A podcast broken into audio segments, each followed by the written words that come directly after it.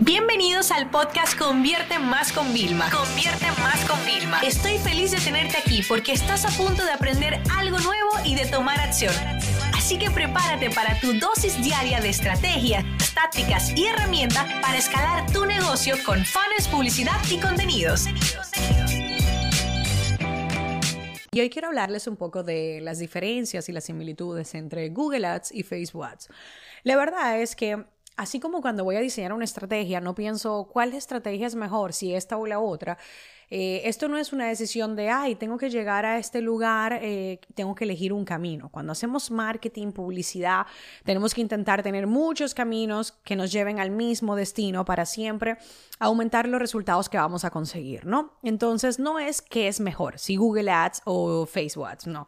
Es que los dos juntos son la bomba. Primero perfeccionamos uno y luego vamos agregando otro, ¿no? Entonces, al, nivel de segmentación, cada plataforma siempre tiene en común algo, o sea, siempre te van a dar eh, formas para tú poder segmentar, ya sea a través de palabras clave, a través de intereses y llegar a las personas que tú quieres, ¿ok?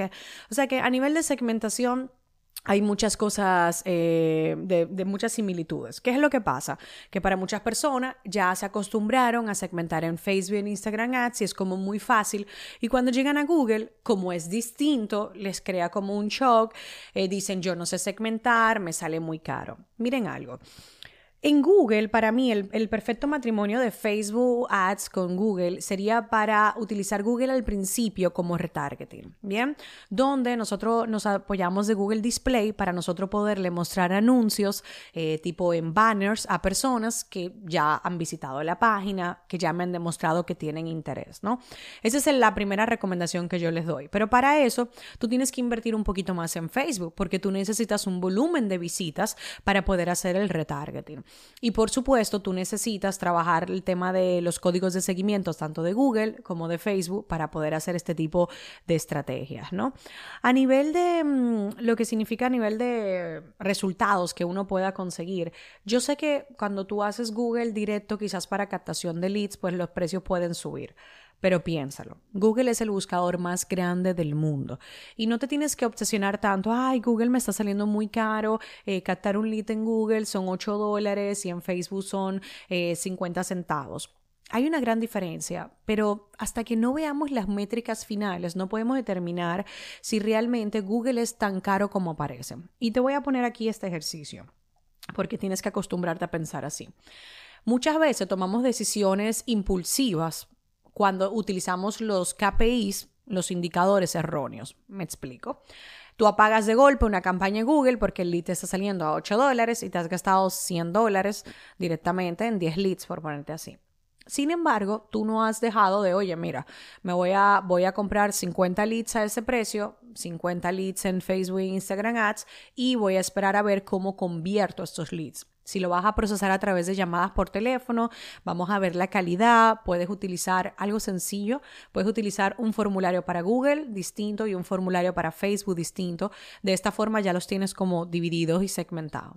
Entonces, cuando ya tú vas a venderle a estas personas, al final tú tienes que ver, uno, el conversion rate, o sea, de lead a venta a comprador, cuál es en Google y cuál es en Facebook. Entonces, cuando ya tengamos eso y veamos la facturación también que nos han generado los dos, ahí sí podemos tomar decisión, porque en muchas ocasiones esto pasa. Los de Google, como son la gente que están buscando, que, eh, o sea, por el hecho de estar buscando ya te han, encontrado a ti porque has puesto el anuncio de forma correcta, a diferencia de Facebook, estamos simplemente como intentando ver si estas personas encajan con la segmentación, claro, puede ser que Google sea más rentable y es que esto nos pasó en uno de los lanzamientos de Academia de Consultores. Llegamos a pagar leads entre LinkedIn y Google hasta 18 dólares. Pero yo decía, vamos a hacer el experimento porque es un producto de mil dólares. Yo no tengo problema en pagar más por el tema de, el del lead.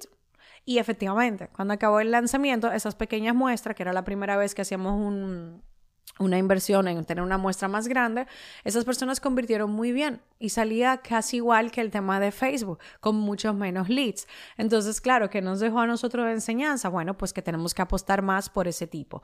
Entonces, insisto, no es eh, si Google o Facebook, muchísimos negocios tradicionales y físicos se apoyan en Google porque es mucho más fácil para ellos, ¿ok? Es como que, nada, bueno, pues yo tengo un negocio físico, ya tengo mi dirección, ya tengo mi Google Business, lo que me queda es solamente hacer anuncios para destacarme con algunos competidores y aparecer por encima en algunas búsquedas, etc.